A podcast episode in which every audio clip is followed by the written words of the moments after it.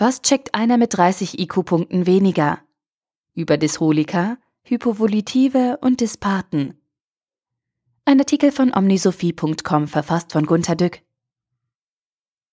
Ein überdurchschnittlich intelligenter, sagen wir mit IQ 110, hält jemanden mit IQ 80 für völlig unterbelichtet.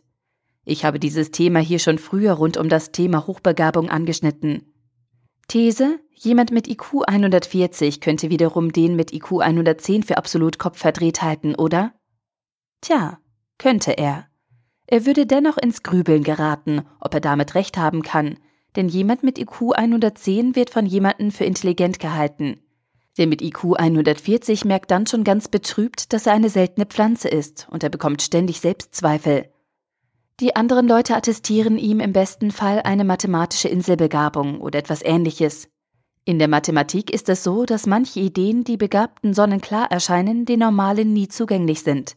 Das akzeptieren die Normalen als Ausnahme. Sie stört es nicht, wenn sie Mathe nicht checken.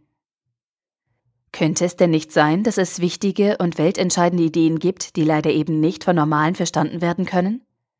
Nehmen wir die emotionale Intelligenz. Da gibt es Leute, die nicht verstehen, was in ihrem Gegenüber vorgeht.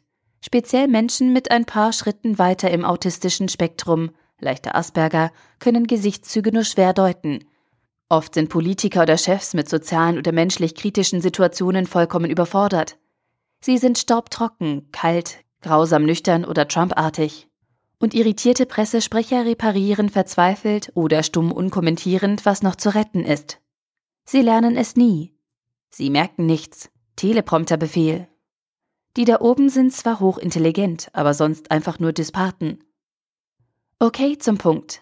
Heute sehen wir langsam ein, dass wir von einem weniger intelligenten, reduktionistischen, wenn-dann-Logik-Weltbild der Einzelkomponentenbetrachtung zu einer multifaktoriellen und holistischen Sichtweise wechseln müssen. Überall sprießt derzeit Ganzheitsberatung und Holistik-Coaching aus dem Boden.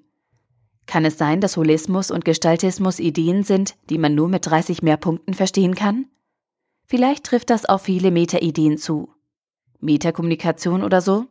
So wie es dann Legastheniker oder Dyskalkuliker gibt, könnte es doch die Ganzheitsschwäche oder Dysholiker geben.